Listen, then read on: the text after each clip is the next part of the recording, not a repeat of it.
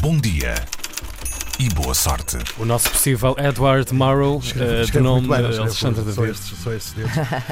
Ora bem, então é uma ex-candidata presidencial derrotada por Trump, de dedo apontado ao patrão do Facebook. Portanto, uma senhora a ralhar com puto. Hillary Clinton não faz por menos, acusa Zuckerberg de estar a fazer estragos de monta na democracia. Diz mesmo que ele, Zuckerberg, devia pagar o preço desses estragos. Só não explica que tipo de preço é que o patrão do Facebook devia pagar por este alegado crime.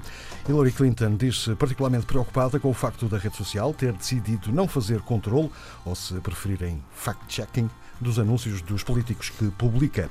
Clinton acha que assim o Facebook está a abrir a porta para que os políticos possam mentir à vontade.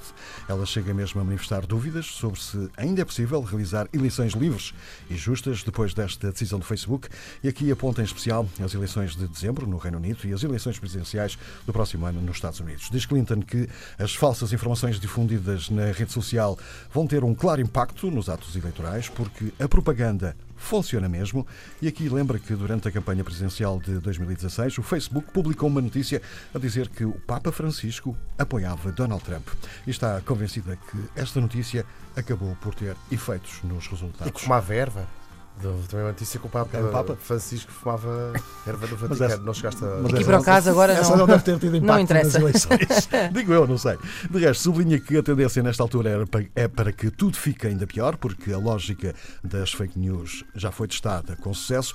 Para sustentar toda esta tese, Hillary Clinton pergunta se o Facebook é a principal fonte de informação para mais de metade dos norte-americanos e praticamente a única a que prestam atenção, e se o Facebook não vai controlar os anúncios dos políticos, onde é que podemos encontrar notícias e informações verdadeiras?